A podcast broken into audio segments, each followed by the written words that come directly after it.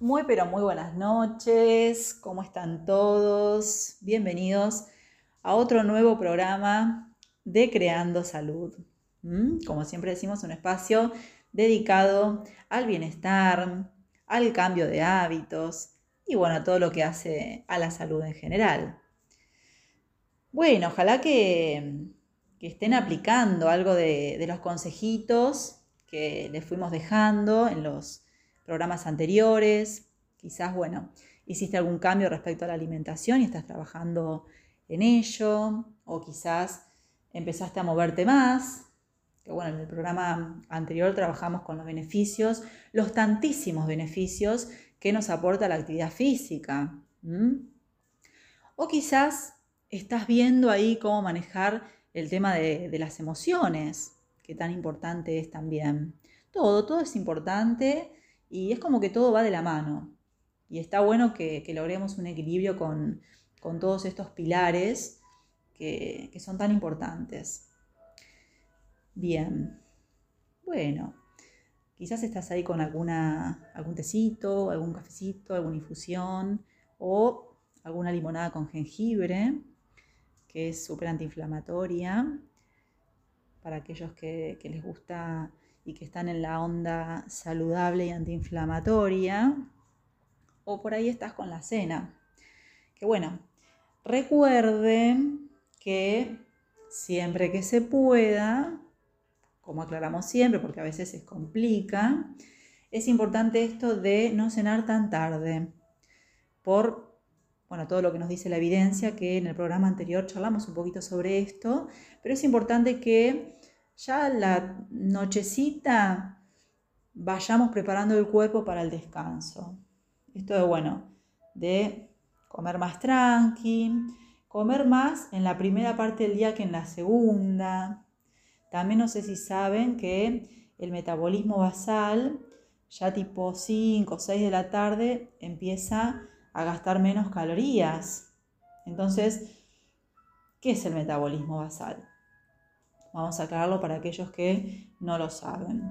Son todas las reacciones que se producen en el organismo, reacciones de, eh, formación, de construcción, eh, no sé, la circulación de la sangre, la reproducción celular, las reacciones que se dan en las células para mantenernos vivos, todo eso requiere un gasto de energía.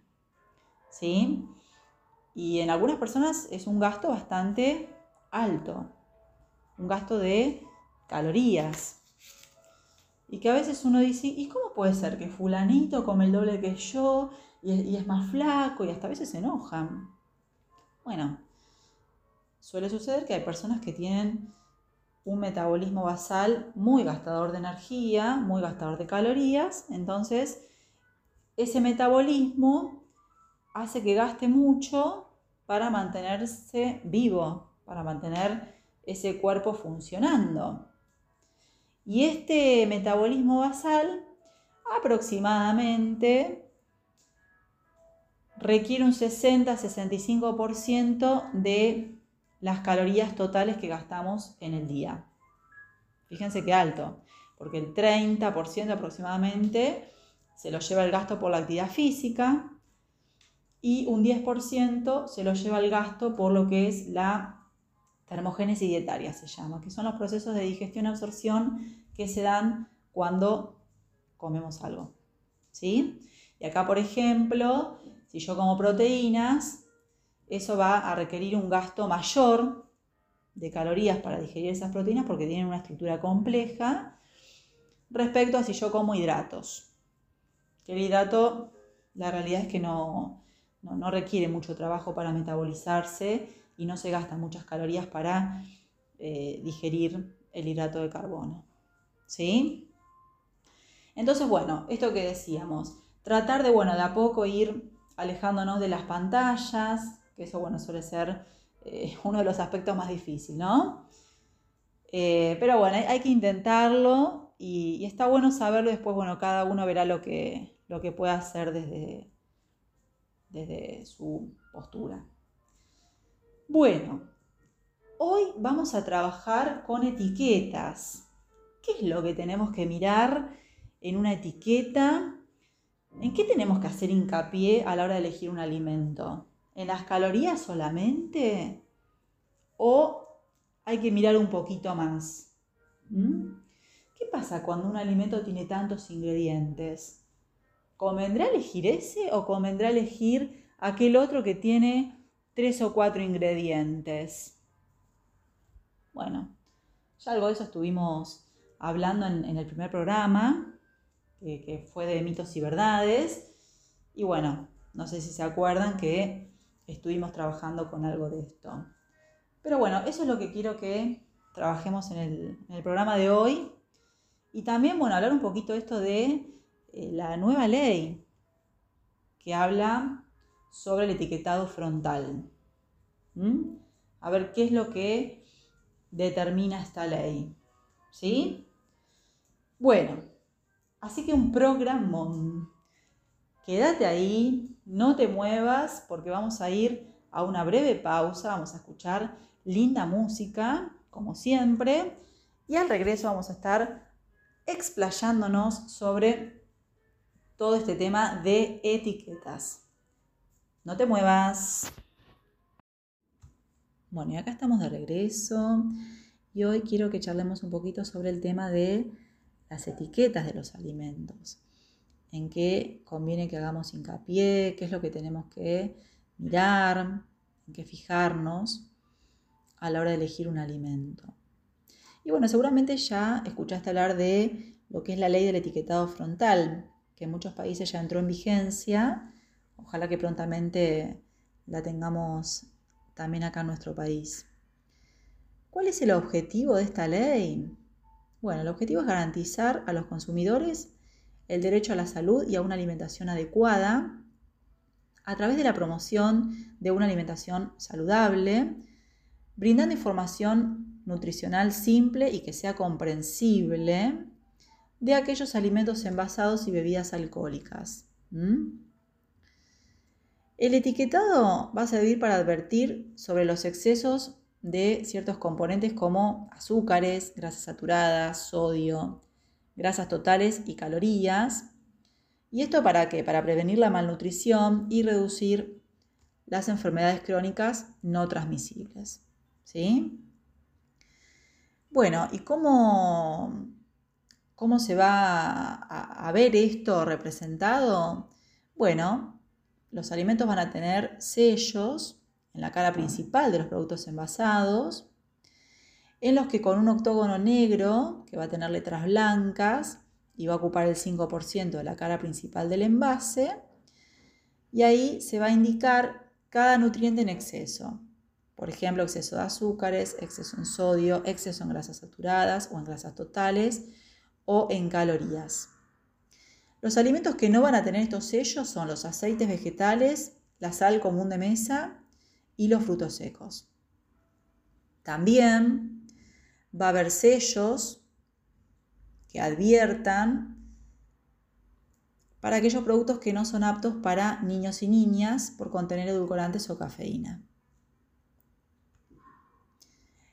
En los productos que contengan al menos un sello de advertencia, se prohíbe que contengan información nutricional complementaria como así también la inclusión de logos o frases con el patrocinio o avales de sociedades científicas o asociaciones civiles, por ejemplo, personajes infantiles, animaciones, dibujos animados, mascotas.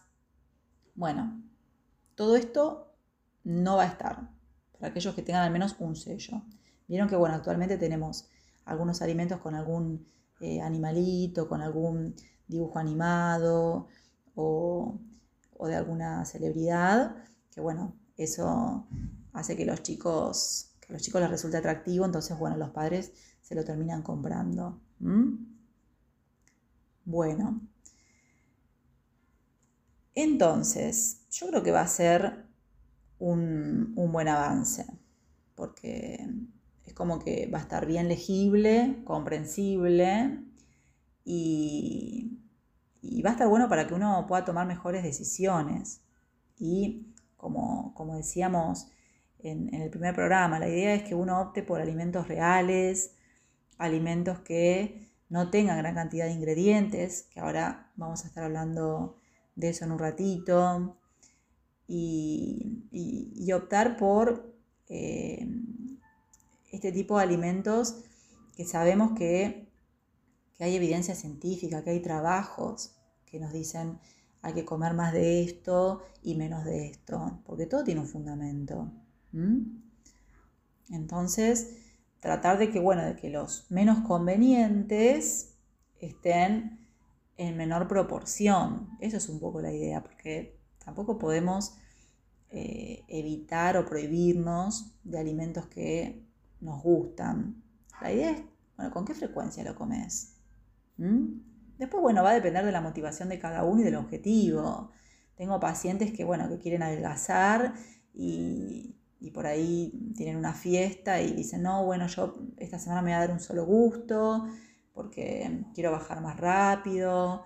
Bueno, se verá, se, verá de acuerdo al caso puntual. Pero bueno, tampoco es bueno bajar bruscamente, eso no nos hace bien. Entonces, es bajar saludablemente, ¿sí? Pero no restringirnos demasiado, ni privarnos, porque si no, después me voy al otro extremo, que es el descontrol. Entonces después me privé de comer, no sé, la torta. Me privé tantas veces que después me comí media torta o la torta entera y me siento mal, me siento con culpa, me siento angustiado. ¿Qué sentido tiene? Hay que trabajar sobre la educación alimentaria. Y esto de brindar herramientas para que ustedes puedan elegir en función de los conocimientos que tienen y que sepan eh, decir, bueno, esto es lo que me hace bien, esto no es tan conveniente, entonces lo voy a comer de vez en cuando, ¿sí? Pero es un arma fundamental el tema del conocimiento y la información, ¿sí? Bueno, vamos a ir a otro breve, corte. Vamos a escuchar buena música, porque este es un programa en el que se escuchan cosas buenas y entre esas cosas buenas la buena música. Y enseguida regresamos con más info sobre etiquetas. ¿Qué es lo que tenés que mirar a la hora de elegir un alimento? ¿Mm? Te espero acá. Bueno, acá volvimos. Y antes de avanzar con el tema de etiquetas, me gustaría explicarles cuál es la diferencia entre un alimento real, uno procesado y uno ultraprocesado. Alimentos reales son aquellos que nos brinda la naturaleza, que no tienen aditivos, y son alimentos muy ricos en nutrientes. Por ejemplo, las frutas, las verduras, las frutas secas. Vos pensás que si analizás los ingredientes de la almendra, el único ingrediente es almendra. Si analizás el ingrediente de, eh, no sé, la lenteja, el único ingrediente es lenteja. ¿Sí? Que, bueno, las legumbres también son alimentos reales y están cargados de nutrientes. Un, grupo de alimentos que por ahí el común de la gente no consume no saben lo que se pierden realmente.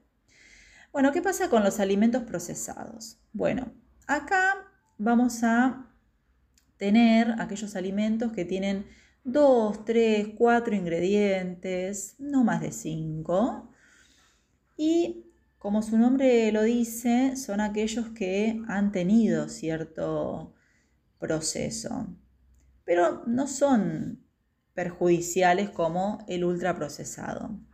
Por ejemplo, bueno, tenemos lo que son el grupo de los aceites, que bueno, acá quiero aclarar que todos los aceites son 100% grasa. Lo que cambia es la composición de los ácidos grasos que aportan. Porque mucha gente dice, no, yo consumo el de oliva extra virgen. Bueno, sí, está buenísimo es uno de los mejores, pero eh, no deja de tener 100% grasa. ¿sí? Entonces, si estás buscando adelgazar, es súper importante medir el aceite, ¿sí? Porque las grasas nos aportan 9 calorías por gramo, a diferencia de los hidratos y las proteínas que aportan 4.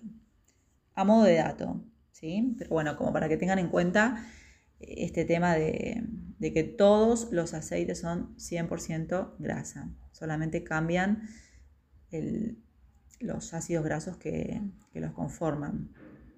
Algunos tienen más omega 3, otros tienen más omega 6, otros tienen más grasas saturadas. Bueno, volviendo entonces. Con los procesados, por ejemplo, bueno, un alimento enlatado, lógicamente que, bueno, va a tener sodio, porque, bueno, es un conservante el sodio, entonces eh, eso va a hacer que ese alimento dure más, ¿sí? Suelen tener algunos aditivos, pero no tantos. No tantos como los ultraprocesados, que acá vamos a encontrar en este grupo de alimentos aquellos que tengan cinco ingredientes o más. Y acá vamos a tener muchos agregados. Vamos a tener eh, sal, vamos a tener azúcar, vamos a tener eh, aditivos, eh, emulsionantes, colorantes, resaltadores del sabor, edulcorantes, bueno, muchísimos ingredientes. Ahora vamos a analizar que tengo aquí una, un paquetito para que veamos la, etiqueta y vamos a ir explayándonos un poquito sobre lo que, lo que nos dice esta etiqueta, cómo interpretarla. ¿Sí? Pero bueno, lo importante a saber es que al cuerpo le hacen bien los alimentos reales. Los procesados, bueno, como te decía antes, no son tan perjudiciales, pero lo que tenemos que limitar, o bueno, hay gente que directamente los excluye, son los ultraprocesados. Esto es lo que nos hace mal. ¿Por qué nos hace mal? Y bueno, porque tanto, tanto aditivo y tanto agregado, una de las cosas que nos hace es alterarnos lo que es la microbiota intestinal, que seguramente ya escuchaste este concepto, que son las bacterias, los virus, algunos hongos también que conforman esta, esta microbiota y esto nos protege de patógenos externos, porque constituye lo que es el sistema inmune.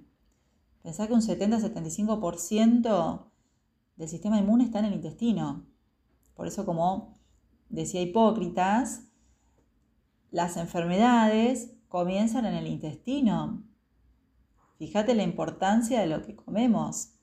¿sí? No nos olvidemos de que todo lo otro también es importante, el manejo del estrés, la actividad física, como veníamos trabajando, pero es clave el tema de la alimentación. ¿Sí? Bueno, también pensá que el agregado de, sodio, de azúcar, bueno, ya sabés lo que esto genera en el organismo. Entonces, está bueno que eh, este tipo de, ingredientes sean consumidos con cierta moderación, pero cuanto menos, mejor, porque aparte los alimentos ya de por sí tienen sodio y con lo que consumimos con, ya con alimentos reales, ya no, no hace falta mucho más sodio. Y los ultraprocesados tienen muchísimo sodio. Ese es el tema. Por esto mismo, por, el tema de que alargan la vida útil de ese producto. Y muchas veces vos encontrás un alimento light, que significa reducido en grasas, azúcares o sodio. Entonces, como es reducido en grasas, por ejemplo, va a tener el doble o el triple de sodio. Porque si le sacan un conservante o la achican, le van a agregar de otro. ¿Entendés? Entonces, es muy importante leer las etiquetas, saber interpretarlas, que ahora vamos a hacer hincapié en eso, ¿sí? Y no quedarte solamente con el dato de las calorías, que mucha gente me dice, no, yo solamente miro las calorías. Error, gravísimo error. Es eh, un, un análisis súper incompleto, guiarme por las calorías y nada más. La idea es ver qué nutrientes le estás dando al cuerpo. Eso es lo importante. Bien, por ejemplo, te, tiro este dato y vamos a, ir a, a una breve pausa. El ingrediente que está en primer lugar es el que más abunda. Y así van en orden decreciente. Entonces, por ejemplo, si el primer ingrediente es harina de trigo, bueno, ese va a ser el ingrediente que más abunda en ese alimento. Y después le sigue, por ejemplo, aceite vegetal interesterificado, que está formado por aceite de algodón, aceite de soja, INS 330, INS 321. Ese sería el segundo componente. Y así en orden decreciente. Por ende, bueno, el último ingrediente sería el que está en menor cantidad. ¿Sí? Bueno, y al regreso te voy a explicar qué son estos de los INS. Y algunos datos más para que tengas en cuenta.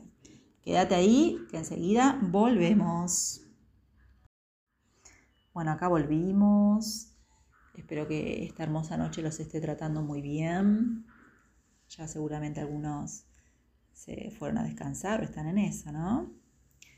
Bueno, vamos a seguir charlando un poquito sobre el tema de las etiquetas. Ya hablamos de la nueva ley del etiquetado frontal que se aprobó en octubre del año pasado, pero bueno, no está muy claro cuándo va a entrar en vigencia.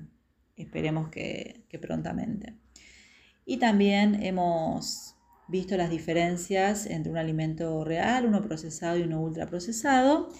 Y hemos charlado un poquito sobre los ingredientes que, podemos llegar a encontrar en muchas de las etiquetas y, bueno, y, como les decía antes, en eso es en lo que tenemos que hacer hincapié, eso es lo importante, los nutrientes, ¿qué le estamos dando al cuerpo? Que vos sepas si esto es bueno o es malo, te va a hacer bien o te va a hacer mal. Y después, bueno, cada uno va, va a tomar sus decisiones, porque elegimos todos los días y varias veces por día qué vamos a comer. ¿Mm? Nadie nos obliga acá, ¿eh? Porque a veces hay gente que dice, no, porque bueno, mi pareja, mi amiga, mi mamá me, dijo, me A ver, no estamos obligados. Uno es el que toma sus propias decisiones. Obviamente que bueno, que si estoy con una persona que se está cuidando y yo también me quiero cuidar, va a ser mucho más fácil. Pero no estamos obligados si la persona con la que estoy no se quiere cuidar. Y yo sí me quiero cuidar, bueno, tomaré mis decisiones ahí. Y como siempre decimos, hacer lo mejor que se pueda cada día. Pero a veces ponemos muchas excusas, ¿no? Que si el frío, que si el calor, que si la, lluvia, que si, no sé, que si el trabajo, que si los chicos, que si tengo muchos eventos, bueno. Y siempre excusas, excusas, y un sinfín de excusas, que si la tiroides, que si estoy tentada con lo dulce, que si no puedo esto, bueno, en fin. Em, está bueno que empecemos a escucharnos qué es lo que nos decimos. Porque em, nuestra mente, hay una frase que dice, puede ser tu mejor amiga o tu peor enemiga. Entonces, hay que escucharse y ver, a ver, cuando me digo algo, cuando tengo un pensamiento, bueno, a ver si tiene algún sustento científico o, es una creencia irracional, que hay muchísimas. Bueno, en fin. Bien, vamos a volver entonces a charlar sobre las etiquetas. Bueno, como les decía, estos INS, que ustedes vean, INS 330, INS 321, son aditivos alimentarios, resaltadores del sabor, del color. Eh, piensen que, bueno, la idea del que hace el producto es vender, entonces tienen que hacer un producto atractivo, rico, que al cerebro le guste, para que vos lo consumas y quieras consumir más y más y más. Pero el tema es que muchísimos de estos alimentos solamente le gustan al cerebro y nada más, porque al resto del cuerpo no les gusta. Por todos los que estuvimos mencionando en el, en el bloque anterior. Bien, bueno, vamos a empezar a desglosar un poquito más el tema de la etiqueta. Entonces, ya dijimos que bueno, con el tema de eh, las calorías, está bueno si querés mirarlas, porque bueno, muchos están teniendo el objetivo de adelgazar y bueno, es un dato importante, pero no es el único. Acuérdate de mirar un poquito más allá, por ejemplo, las grasas. Bueno, ¿qué tipo de grasas tiene este alimento? Y acá es, un mundo el tema de las grasas, porque vos vas a encontrar que el alimento te va a decir grasas totales, te va a decir grasas saturadas, trans, monoinsaturadas, poliinsaturadas. Bueno, justo agarré una etiqueta que tiene todo tipo de grasas. Bueno, ¿qué pasa acá? Las grasas saturadas son grasas animales. Hay dos excepciones de alimentos que tienen cantidad, una cantidad importante de grasas saturadas, que son el coco y el cacao, pero tienen otros beneficios, por eso se los recomienda, pero tienen grasas saturadas. La grasa saturada es proinflamatoria. ¿Qué quiere decir? Que bueno, cuando vos la consumas, cuando se metaboliza y demás, va a generar inflamación. Acuérdate que la inflamación sostenida en el tiempo no está buena porque predispone a un montón de enfermedades.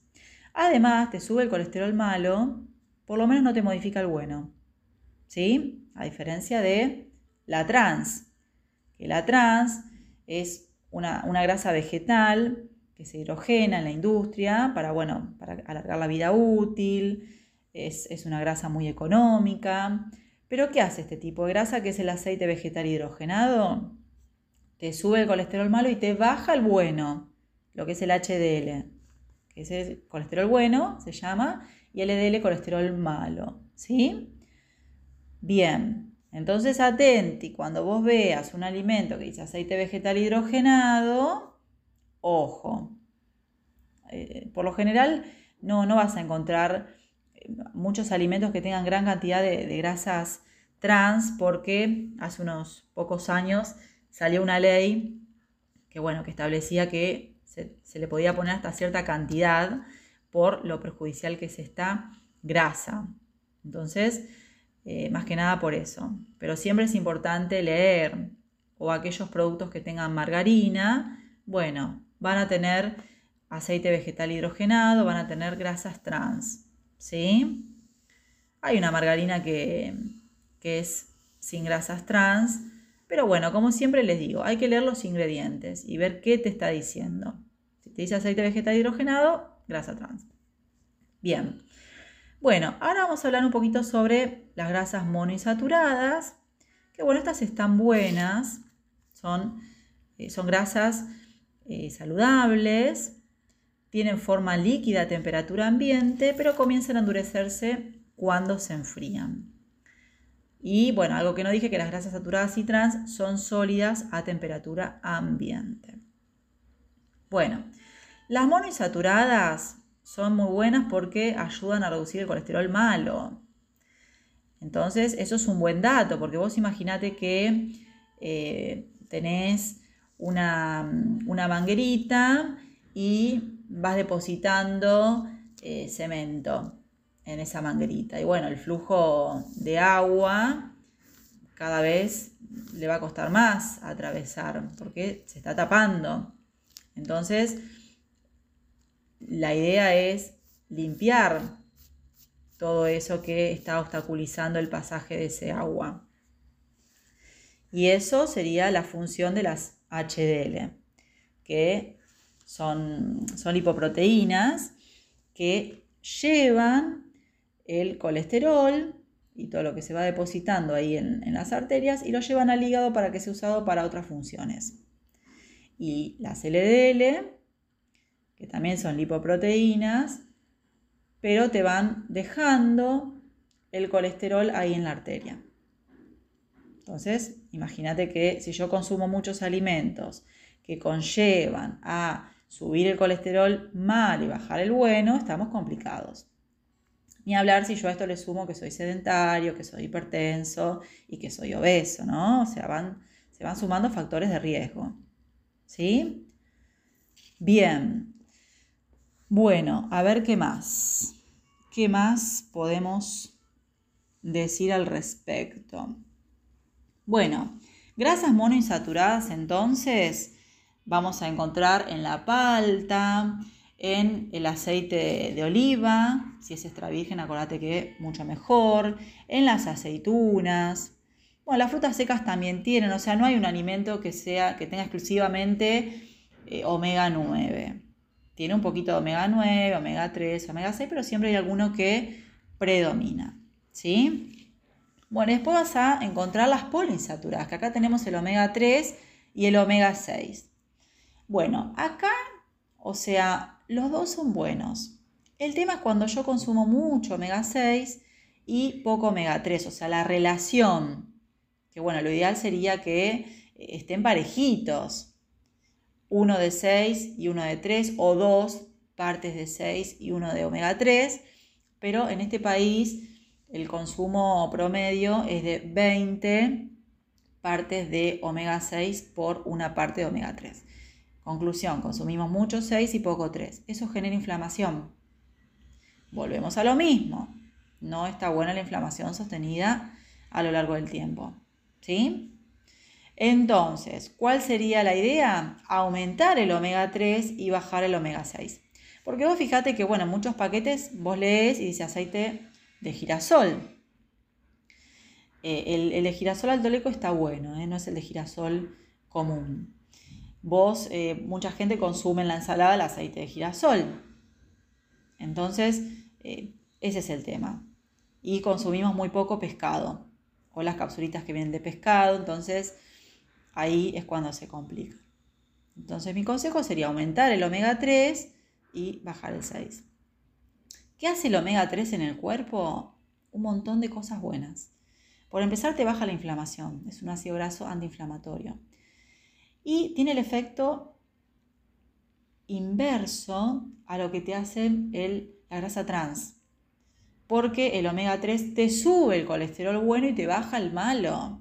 O sea, te limpia las cañerías. Diciéndolo así. Entonces, fíjate la importancia. Bueno, después está bueno también hacer hincapié en el tema del colesterol, que bueno, lo van a aportar alimentos de origen animal, ¿no? Vamos a encontrar colesterol en alimentos vegetales. Está bueno también el tema de la fibra, que tiene un montón de beneficios, ¿sí? Que ya algo dijimos, que había dos tipos de fibra, soluble e insoluble. Ambas son muy buenas. La soluble, por ejemplo, forma geles en estómago, te da saciedad, reduce el azúcar en sangre, reduce el colesterol buenísima. Y la insoluble eh, ayuda, bueno, para lo que es el peristaltismo intestinal, para aquellas personas que tienen problemas para, para ir de cuerpo, para evacuar, bueno, está muy bueno siempre acompañado con agua, ¿sí? Fundamental. Después puedes mirar el tema del sodio también. Habrá que ver ahí, bueno, si eh, tenés hipertensión, bueno, es fundamental que hagas hincapié en este dato. Pero a eso me refiero, hacer un estudio más exhaustivo de la etiqueta. Y eh, olvídate de mirar solamente las calorías, porque vas a hacer una mala elección si te guías solamente por eso. ¿Sí? Bueno, buenísimo. Espero que, se esté entendiendo, ¿no? Porque son tantos conceptos y tantas cositas que, bueno, yo trato de, de decírselos así de una manera simple para que se pueda entender y, que se queden con lo más importante. ¿sí? No mirar solo las calorías, mirar el tema de las grasas, si tiene fibra, em, si tiene azúcar. Vos ya sabés que si tiene más de 5 ingredientes va a ser un alimento ultraprocesado, entonces optar por aquellos, eh, si vas a consumir paquete, bueno, cuanto menos ingredientes mejor. Y fíjate, bueno, dentro de esos ingredientes que tiene, ¿sí? Si tiene una harina blanca o si tiene una harina eh, integral, eh, por ejemplo, eh, no sé, un arroz, una galleta de arroz que tenga arroz yamaní o integral va a ser mucho más conveniente que aquella que tiene un arroz blanco, de pronto, ¿sí? Ese tipo de cositas que, bueno, que, es importante que las tengas en cuenta. Bueno, vamos a ir a otro corte, vamos a escuchar un poquito más de buena música y bueno, ya tenemos que ir cerrando este, este programa explicativo y bueno, espero que, les haya resultado fructífero, que hayan aprendido, aunque sea algo que es importante. Ya volvemos. Bueno, y acá estamos en este último bloque, que bueno, ya tenemos que ir cerrando el programa de hoy. Y una aclaración que quiero hacer por las dudas que no se haya entendido respecto al colesterol. El colesterol es grasa, entonces para viajar en sangre necesita unirse a proteínas. Y ahí es donde se forman las lipoproteínas de alta densidad, que son las HDL, que es el colesterol bueno. y las lipoproteínas de baja densidad que son las LDL, es el colesterol malo. Lo llamamos así, uno es bueno y el otro es malo porque el bueno, acordate que te limpia las arterias y el malo te deposita el colesterol en las arterias. Entonces la idea es optar por alimentos que nos suban el colesterol bueno y nos bajen el malo. ¿Sí? Bueno, la actividad física también sube el bueno y baja el malo. Así que fíjate ahí qué importante todo, ¿no? Como decimos siempre. Bueno, eh, hay mucho más para hablar. La verdad es que el, tema de la nutrición es un mundo y, muchas cosas van cambiando, porque bueno, la ciencia avanza, se van haciendo estudios y por ahí lo que hace 10 años era buenísimo, hoy ya se sabe que no. Por eso es importante que los profesionales de la salud nos vayamos capacitando y es lo que muchos hacemos para estar al día con, lo que nos dice la evidencia y lo que tenemos que aconsejar a, nuestros pacientes, a nuestra gente, ¿sí? Bueno, me voy a despedir con una frase como a mí me gusta, que seguramente ya la escuchaste porque es bastante conocida. Otra de las grandes frases de Hipócrates. Y dice, que tu alimento sea tu medicina y tu medicina tu alimento. ¿Mm? Bueno, fíjate ahí que, cómo venís con esta frase, qué es lo que le estás dando al cuerpo, si vas a empezar a, prestar más atención al tema de las etiquetas y acordate que, bueno, si no tiene etiqueta, mucho mejor. Si tiene un ingrediente, mucho mejor. Bueno, los dejo descansar. Que tengan una hermosa noche y que continúen teniendo una linda semana. Gracias por estar del otro lado. Chau, chau.